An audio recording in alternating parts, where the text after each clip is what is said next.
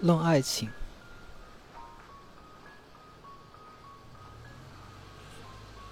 每个灵魂对另一个灵魂来说，都是他神圣的维纳斯。人的心灵是有他的安息日与喜庆日的。这时，整个世界会欢乐的像个婚礼的宴会一般，而大自然的一切音籁与季节的循环，都仿佛是曲曲恋歌与阵阵狂舞。爱之作为动机与作为奖赏。在自然界中，可以说无处不在。爱确实是我们的最崇高的语言，几乎与上帝同义。灵魂的每一允诺，都有着它数不清的责任需待履行；它的每一欢乐，又都将上升为新的渴求。那无可抑制、无所不至而又具有先见的天性，在其感情的出发中，早已窥见这样一种仁慈。这仁慈在他的整个的光照之中，是将失掉其对每一具体事物的关注，导入这种幸福，是以一个人对另一个人的一种纯属隐私而又多情的关系而进行的，因而实在是人生的至乐。这必在他的身心方面引起一场巨变，把他同他的族人连在一起，促成他进入了种种家族与民事上的关系。提高了他对天性的认识，增强了他的官能，拓展了他的想象，赋予他性格上各种英勇与神圣的品质，缔结了婚姻，并进而使人类社会获得了巩固与保障。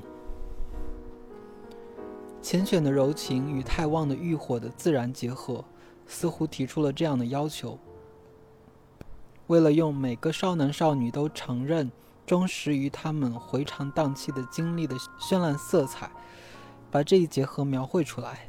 一个人不可年事过高，青春的美妙遐想容不得半点老气横秋的哲学气，因为他用苍老和迂腐冻结他们的红艳艳的鲜花。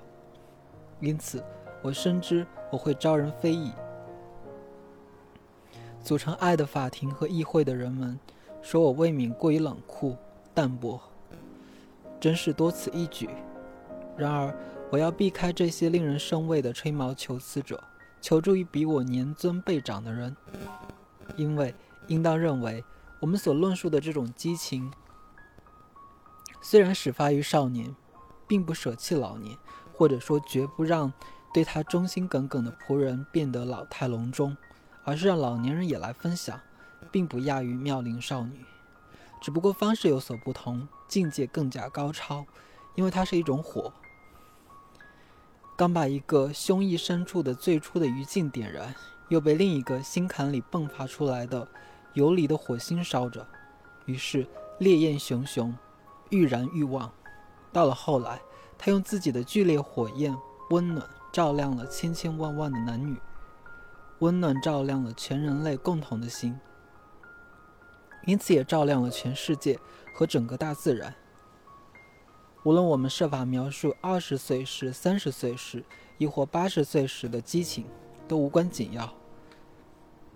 描绘它的初期，就会失去它的后期；描绘它的末期，必定丧失早期的某些特色。因此，唯一的希望就是靠耐心和缪斯的协助，我们可以洞悉规律的内情。他定会把一种青春常在、韶光永存的真理描绘得如此集中，以致不论从哪一个角度看，都一目了然。而首要的条件是我们不可过分拘泥于事实，而必须研究出现在希望中而不是历史中的感情。因为每个人看见自己的生活面目全非、形容残破，而人生在他想象的心目中，并非如此。每个人在自己的经历上看见了某种瑕疵，而别人的瑕疵也显得美丽绝伦。一些融洽的关系使人生变得美好，给人最诚挚的启迪与滋养。现在，如果让一个人重温那些关系，他一定会退缩，哀叹：“唉，我也不知道为什么。反正人生进入不惑之年后，无限的悔恨苦害了对青春时欢乐的回忆。”淹没了每一个可爱的名字。每一种事物，如果从理智的角度看，或者被视为真理，都是美丽的；然而，如果被视为经历，则全是苦涩的。细节总是郁郁寡欢，计划则显得宏伟壮丽。在现实世界、时间与地点的痛苦王国里，忧患重重，疮痍满目，恐惧无穷。对于思想，对于理想，则有永恒的狂喜，如花的快乐。所有的缪斯都围着他欢唱。然而，悲痛总是对一个个名字、一个个人，以及今天与昨天的局部利益恋恋不舍。私人关系这一话题，在社交谈话中占有相当的比例。天性的强烈爱好由此可见一斑。关于一个名人。有什么能像他在情史中的表现那样引人关注呢？巡回图书馆里流通的是什么书呢？如果讲故事时闪烁出真情与天性的火花，我们读这些爱情小说是怎样喜形于色啊？在生活交际中，什么能像流露两性缱绻的段落那样引人入胜呢？也许我们和他们素昧平生，将来也无缘相见。然而，我们看见他们互送秋波，或者流露出一往情深，于是我们就不再是陌路人。我们理解他们，对这段恋爱的情节发展倾注了最大的热情。世人皆爱有情人，踌躇满志和仁慈宽厚的最初显现，是天性中最迷人的画面。这是粗鄙之辈身上斯文的曙光。村里的那个野小子。总是在校门附近耍笑女孩子们。然而，他今天跑进了校门，遇见一个可爱的孩子在整理书包，他便捧起他的书本帮他整理。于是，他顿时觉得他跟他有咫尺天涯之感，仿佛他就是一块圣地。他仅可以在那群女孩子中间横冲直撞，唯独一人跟他保持距离。这两个小邻居刚才还是亲密无间。现在却学会了尊重彼此的人格。女学生们走进那几家乡村商店，要买一角丝线或一张纸，可是却同那个圆脸盘、好脾气的小店员闲聊了半个小时。他们那种半狡黠、半天真的迷人模样，谁能掉过头去，不想多看两眼？在村子里，他们完全平等，那正是爱所喜欢的。不用搔首弄姿，女人的快乐、多情的天性就在这种闲谈中流露出来。这些女孩子也许并不漂亮，然而显而易见，她们和那个好小伙子建立了最惬意、最推心置腹的关系。她们半开玩笑、半认真地谈到艾德加，谈到乔纳斯，谈到阿尔麦拉，谁应邀参加那次聚会了？谁在舞蹈？学校跳舞了，什么时候唱歌？学校要开学啊，还有别的各方面窃窃私语的无聊事儿。过了不久，那小伙子就想要一个媳妇儿，他一定会知道在哪儿找一个忠诚可爱的伴侣，而不用冒着任何米尔顿所悲叹的学者和伟人们容易遇到的那种风险。有人告诉我，在我的一些公开讲演中，由于我崇尚理智。所以就对私人关系表现出不应有的冷淡。然而现在我一回想起那种诋毁，我几乎都有些畏缩，因为人就是爱的世界。年轻的灵魂在这里的自然中彷徨无主，后来投入爱的怀抱。最冷静的哲学家每当描述这些恩惠时，也不由得要收回一些有损社会本能的话，因为那是伏逆天性的，因为。虽然那种从天而降的狂喜只落到妙龄青年身上，虽然那不容分析、无法比较，使我们神魂颠倒的花容玉貌，在人过中年时难得一见，然而对这种情景的回忆，比其他的一切回忆都要持久，而且是一顶戴在白发苍苍的额头上的花冠。然而，这里有一件奇怪的事实。很多人在重温自己的经历时，似乎都觉得，在他们一生的书本中，最美好的一页莫过于对一些段落的甜蜜的回忆。在那里，爱情设法对一些偶然琐碎的事件赋予一种魅力，竟然超过了爱情本身的真理所具有的深沉的吸引力。在回首往事时，他们可以发现几件并非魔力的事情，对求索的记忆来说，比把这几件事铭刻于心的魔力本身更加真切。然而，无论我们的具体经历如何，谁也不可能忘怀那种力量对他的心智的探访，因为正是这种力量使万象更新。这种力量是一个人身上音乐、诗歌与艺术的曙光，它使大自然红光满面，使昼与夜魅力无穷。那时候，一个声音的一点响动，就使心砰砰直跳。与一个身影有关的最琐碎的小事。也要紧紧地裹在记忆里的琥珀里。那时候，一个人一露面，他就目不转睛；一个人一离去，他就思念不已。那时候，那少年对着一扇扇窗户终日凝望，见了一只手套，一副面纱，一条丝带，或一辆马车的轮子，也心驰神往。对他来说，没有一个人太偏僻，没有一个人太沉默。因为他的新思想里有了更加丰富的友情，更加甜蜜的谈话，那是任何老朋友所不能给他的。尽管他们都是最好、最纯洁的人，因为这个钟情的对象的形容、举止、言谈都不像用水写下的其他的形象，而是像普鲁塔克所说的那样，是用火烧了瓷釉的形象，成了夜半切磋琢磨的对象。你虽已离去。但时未离去，不论你在何方，你把你那凝望的双眸、多情的心，留在了他的身上。到了人生的中年和晚年，一回想起往昔，就不禁怦然心动，因为那时候幸福还不够幸福，而且一定是被痛苦与恐惧的滋味麻醉了。这样评说爱情的人，可算深得各中三昧。其他的一切欢乐，都比不上他的痛苦。那时候白昼显得太短，黑夜也必须消磨在痛切的回忆之中。那时候脑海因为他决定采取的慷慨行动，整夜在枕头上沸腾。那时候月光是一种令人愉快的狂热，星星是文字，鲜花是密码，微风被谱成了歌曲。那时候一切事物仿佛都是一种唐突。街道上奔忙的所有男女，只不过是图画而已。激情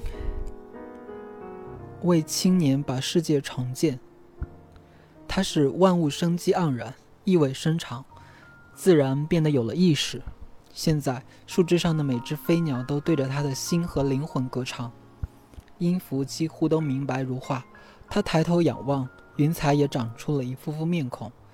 林中的树木、摇曳的野草、窥视的花朵，都变得有了灵性，所以他几乎都害怕把他们似乎求告的秘密倾吐他们。然而，大自然总是善于抚慰、富于同情，在这个绿色的幽静去处，他找到了一个比与人相处更可爱的家：冷清的源泉、无尽的树林、淡淡的激情、喜爱的家境、月光下的幽静。这时，所有的飞禽安全进窝，仅剩下蝙蝠和猫头鹰。一声夜半的钟鸣，转瞬即逝的身影，这些才是我们向往的声音。请看看林中那位可爱的狂人吧，它是一座充满了甜美的声音和华丽的景象的宫殿，它在扩大。他有两个人的个头，他走起路来双手叉腰，他自言自语，他与花草树木攀谈。他感到自己的血管里流着紫罗兰、三叶草、百合花的血液。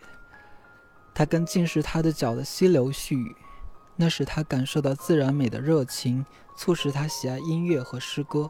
人们在激情的驱使下写出了好诗，在别的情况下却不可能。这是一种屡见不鲜的事实。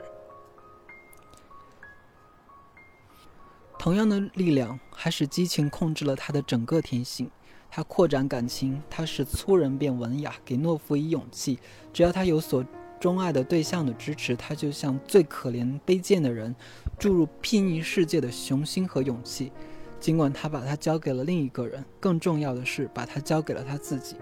他是一个新人，具有新的知觉、新的更加急切的意向，以及一种宗教般庄严的性格和目标。他不再隶属于他的家庭和社会，他有了一定的分量。他是一个人，他是一个灵魂。可见这种影响对那个青年非常巨大。在这里，让我把影响的性质做更进一步的探讨。我们现在正在赞颂美对人的启示。太阳在它愿意照耀的地方都受人欢迎。美正如太阳，它是每个人对它满意，也使每个人对自己满意。所以，美似乎也感到自满自足。那位情郎不可能随心所欲地把他的姑娘描绘得可怜而孤单，正像一棵繁花盛开的树。社会替自身也提供了那么多含苞待放、充满信息的温柔可爱之处。那姑娘教导他的眼睛，为什么描绘美时，总要同时画上伴随着他的脚步的爱与雅？他的存在就是世界丰富多彩，尽管他认为别的一切人都太卑贱不值得，便通通驱逐到他的视线之外。然而，他对他做出了补偿，办法是把他自己的存在化为某种非人格的巨大的尘世的东西。这样，这位姑娘在他眼里就成了世间一切美好事物和德行的化身。正因为如此，那位情郎在他的恋人身上看不出他跟他的亲属和其他人有什么外貌上的相似之处。他的朋友则发现他像他的母亲，像他的姊妹，或者像跟他不是一个血统的人。那位情郎仅仅看到他像夏日的黄昏和璀璨的黎明。像彩虹和飞鸟的歌声。古人把美叫做德行开花，谁能够分析那从某一个面庞和体型上闪现出的不可名状的魅力呢？我们觉得柔情缱绻，豪情满满怀，然而我们却发现不了这种微妙的感情。这种飘忽的闪光为何而发？如果试图把它归结于生理结构，对于想象而言，就等于毁了它。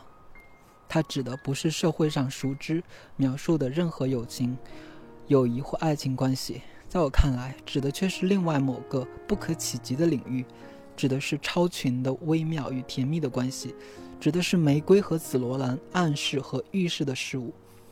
我们无法接近美，它的性质就像乳白色鸽子上景象，它的性质就像乳白色鸽子景象上的光泽。闪烁不定，转瞬即逝。在这点上，它与那些最精彩的事物相似，都具有彩虹的这一特点。占有和利用都不能得逞。让保罗·希尔里希特尔对音乐说道：“去吧，去吧，你对我说了些我一生一世还没有找到，而且永远也不会找到的事。难道他还另有所指吗？同样的流畅，在每一件造型艺术作品中，也可以观察到。”一座雕像开始不可理解，逐渐无人批评，不再受规矩标尺的限制，只要求纵横驰骋的想象与它并进，并在做的这种行为中说明它是什么。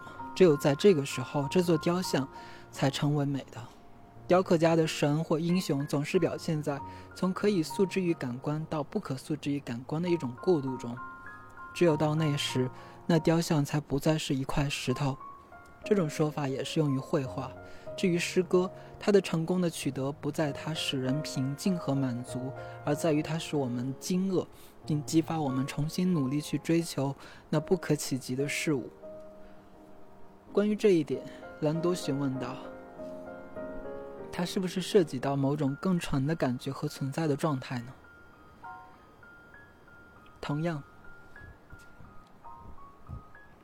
人体的美只有在下列情况下才会魅力无穷，才会成为真正的美。那时候，它使我们对任何目标都感到不满；那时候，它变成了一个没有结尾的故事；那时候，它暗示出光辉和幻想，而不是尘世的满足；那时候，它使观望者感到自己的渺小；那时候，观望者觉得他无权占有它，哪怕他是凯撒也罢，就像他觉得无权占有天空和落日的光辉一样。因此，就有这样的说法：如果我爱你，如果我爱你，那对你来说是什么呢？我们这么说，是因为我们感到我们所爱的东西不在你的意志之中，而是在你的意志之上。它不是你，而是你的光辉。它在你的身上，可是你不知道，而且永远也不会知道。这就跟古代作家所津津乐道的那种高级美学不谋而合，因为他们说，人的灵魂，尽管体现在世人间，却在上下求索着他自己的来世，因为他正是从那里来到人世间的。然而不久就被太阳的光辉照懵了，除了今世的事物，别的什么都看不到。其实他们只不过是真实事物的影子。因此，神把青春的光辉送到灵魂前。这样，他就可以利用美丽的肉体，用它们作为他回忆天上美好事物的依傍。于是，在女性身上看见了那样一个人的男子，就向他跑来，在关照这个人的形体、动作和智慧时，发现了最大的欢乐，因为他向他展示了，因为他向他暗示了真正寓于美之中的事物的存在和美的起因。然而，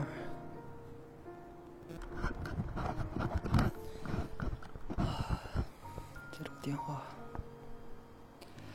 然而，如果灵魂与物质事物交流过多，灵魂变粗俗了，把他的满足错误地寄托在肉体内，那他获得的就只有悲哀了，因为肉体履行不了美做出的承诺，做出的许诺。然而，如果接受了这些景象的暗示和美对他的心灵所做过的提示，灵魂就穿过肉体，落下来欣赏性格的种种表现。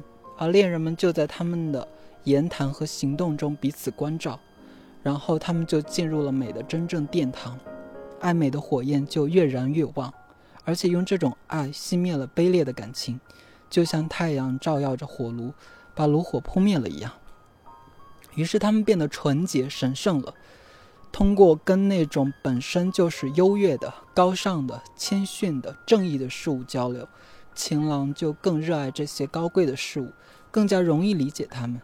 于是他从爱一个人身上的这类事物推广到爱一切人身上的这类事物。所以那一个美丽的灵魂仅仅是一扇门，他从中穿行而过，进入那所有的纯真的灵魂们构成的社会。在他的伴侣所在的那个社会里，他对任何斑点、任何污迹看得更加清晰。因为那都是他的美，从这个世界沾染来的，而且他也能把任何一个斑污指出来。他们共同感到高兴的是，现在他们俩都能指出彼此的缺点和妨碍，并不见怪，并且能够在克服同一种缺点上、缺点时互相帮助、互相安慰。由于在许多灵魂中看见了这种神圣美的特色，由于在每个灵魂里把神圣的东西。与他从世界上沾染来的污迹分开，那情郎便踩着经过创新的灵魂们的这只梯子，攀登上至高无上的美，攀登上对神性的爱与知。各个时代真正的有识之士给我们讲的爱，与此大致相仿。这种理论既不老也不新。如果柏拉图、布鲁塔克、阿普列乌斯讲过，那么比特拉克。米开朗琪罗和米尔顿也讲过一种地下的谨慎，用控制地上世界的语言主持着婚礼，而一只眼睛却在地窖里搜索，因而他最严肃的讲话也带着一种火腿的气味。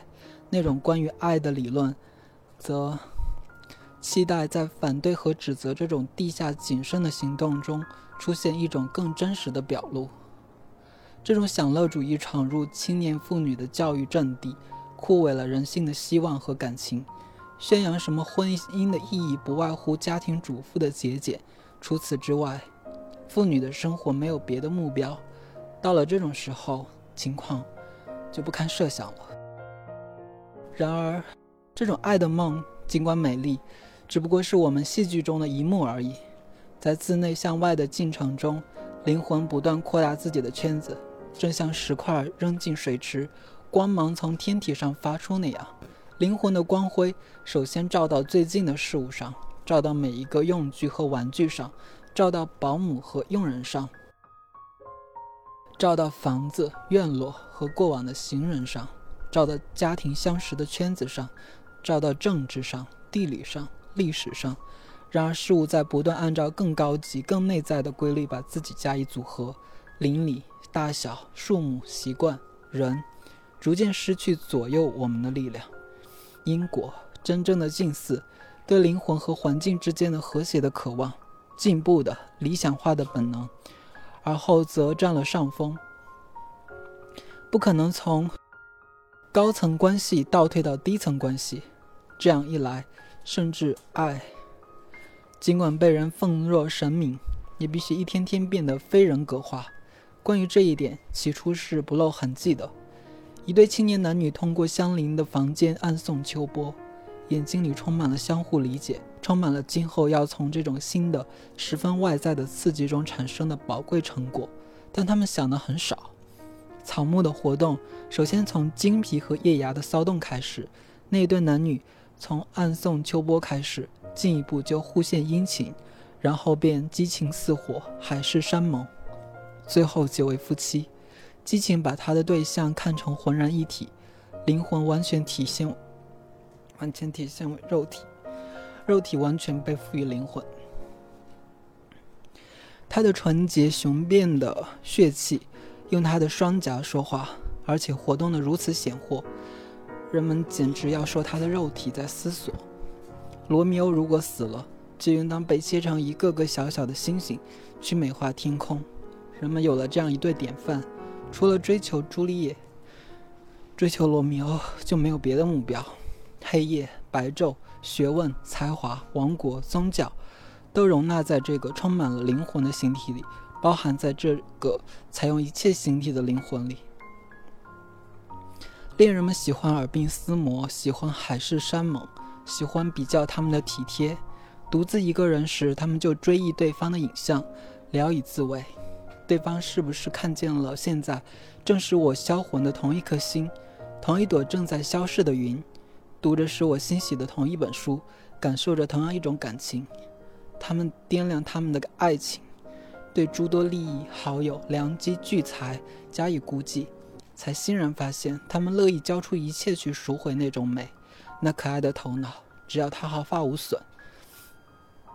然而，人类的命运却落在这些孩子们、孩子们身上，危险、悲哀、痛苦向他们袭来，如同向大家袭来一样。爱在祈求，他为了这个亲爱的伴侣跟永恒的力量订约，这样便缔结了姻缘。他对自然界的点点滴滴都增加了一种新的价值，因为他把整个关系网中的每一条线都变成一缕金辉。把灵魂沉浸在一种新的、更甜美的环境里。然而，这种结合依然是一种暂时状态。鲜花、珍珠、诗歌，甚至另一颗心里的家，并非总能满足那拘留在肉体里的、令人敬畏的灵魂。他最终把自己唤起，抛开那些耳鬓厮磨的做法，仿佛抛开玩具似的，然后穿上铠甲，去追求一些远大而普遍的目标。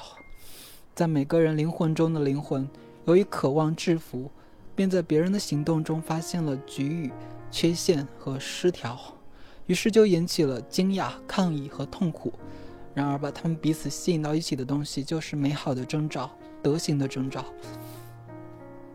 而这些德行就在那儿，不管他们多么暗淡无光，他们层出不穷，吸引力继续存在。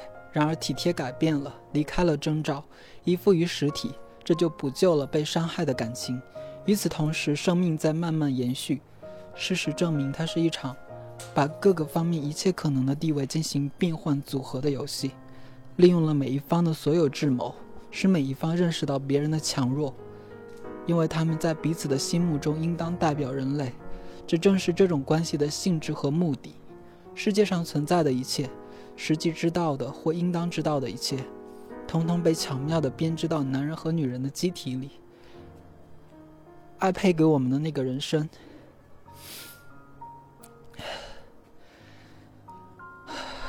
像马纳一样，滋味充分。嗯天旋地转，情情况时时在变。住在肉体这座庙宇里的天使出现在窗口，妖魔和邪恶也是这样。所有的德行把他们连为一体。如果有了德行，一切邪恶本身也就为人所知。他们坦白后便逃之夭夭。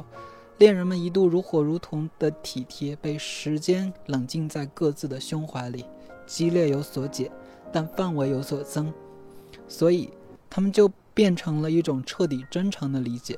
他们毫无怨言，彼此心甘情愿地去担任男男女女，最终单独被指派去执行的有益职务，并且一度。并且用一度不能忘怀其对象的那种激情，交换一种对彼此的计划所做的快乐而自由的推动。不管它存在还是不存在，最后他们发现，最初把他们吸引到一起的一切，那些曾经还是神圣的相貌，那种魔力的神奇表演，都是暂时的，却具有一种预期的目标，就像建房用的脚手架一样。而年复一年，知与心的进化，却是真正的婚姻，这是从一开始就预见到并准备好的，但却是他们绝对意识不到的。一男一女两个人，天赋相异而又相关，就用这些目标关在一座房子里，在婚姻交往中度过四五十个春秋。一看这些目标，我就毫不奇怪，心从幼年就预言这一决定时刻时，为什么如此强调？我也毫不奇怪，本能用来装饰洞房的美，为什么那么丰富？原来天性、智力和艺术，在礼物和他们配给新婚贺词的乐曲方面，在互相竞赛。这样，我们就被安排接受培训，以便能胜任一种爱。它不分性别，不论人格，不厚此薄彼，而只是到处寻求德行和智慧。以增加美德和智慧为目的，我们是天生的观察者，因而也是学习者，这就是我们永恒的状况。然而，我们却身不由己地感到，我们的爱情只不过是留宿一个夜晚的帐篷。尽管缓慢而痛苦，爱情的对象还是在变化，就像思想的对话、思想的对象在变化一样。有的时候，爱情统治吸引着人，并使他的幸福依赖一个人或一些人。然而，人们很快又看见心灵生机盎然，他的穹隆啊，被万盏长明灯火照得金光闪亮，而像乌云一样掠过我们心头的热烈的爱情和恐惧，一定失去它的明确特性，跟上帝融为一体，以取得他们自身的完善。然而，我们不必害怕，由于灵魂的进步，我们就会失去什么？灵魂永远可以信赖。像这些关系那样美丽诱人的东西，只有被更加美丽的东西所接替、所取代，如此这般，以至永远。好了。